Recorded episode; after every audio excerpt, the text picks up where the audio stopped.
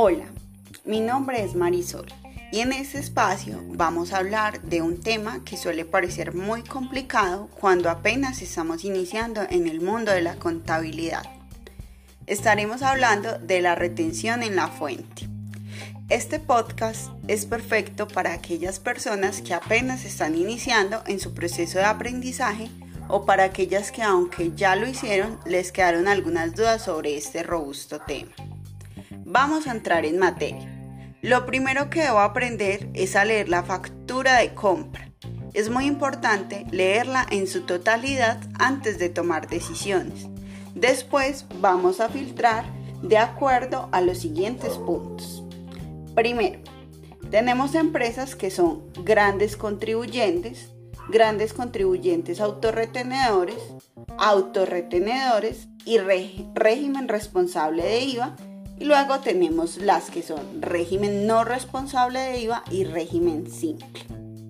Tenemos que tener en claro que las empresas que pueden hacer retención en la fuente son aquellas empresas que son régimen responsable de IVA, régimen autorretenedor, gran contribuyente y gran contribuyente autorretenedor. Ahora bien, ¿a quién le podemos hacer retención? Si yo soy una empresa régimen responsable de IVA o cualquiera de las nombradas anteriormente, puedo hacerle retención a aquella empresa que también sea régimen responsable de IVA o a aquellas empresas que son régimen no responsable de IVA o a las que sean régimen simple. Pero no puedo hacerle retención aquellas empresas que son autorretenedores, gran contribuyente o gran contribuyente autorretenedor, ya que estos tres modelos de empresas hacen sus autorretenciones, así que no podemos retenerles. El régimen no responsable de IVA y el régimen simple no puede hacer retención porque no está entre sus labores. Eh, también tenemos que tener en cuenta que encontramos en internet fácilmente, no tenemos que preocuparnos por ello, poniendo en el buscador tabla de retención. Allí encontraremos los valores actualizados sobre la retención que tenemos que realizar a cada servicio o a cada producto.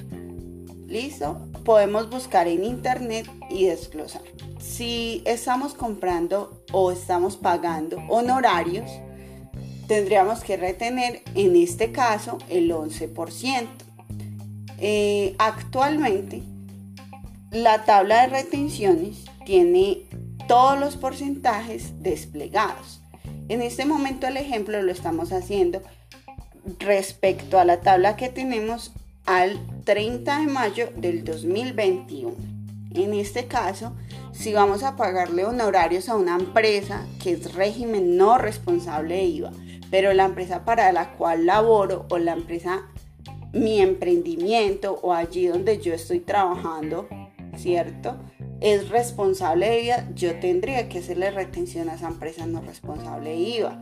Y si es por honorario, se lo voy a hacer por el 11% del valor del, del cobro total. Listo. Si por el contrario, esa empresa no responsable de IVA está comprando algo en mi empresa que sí es responsable de IVA, ¿verdad?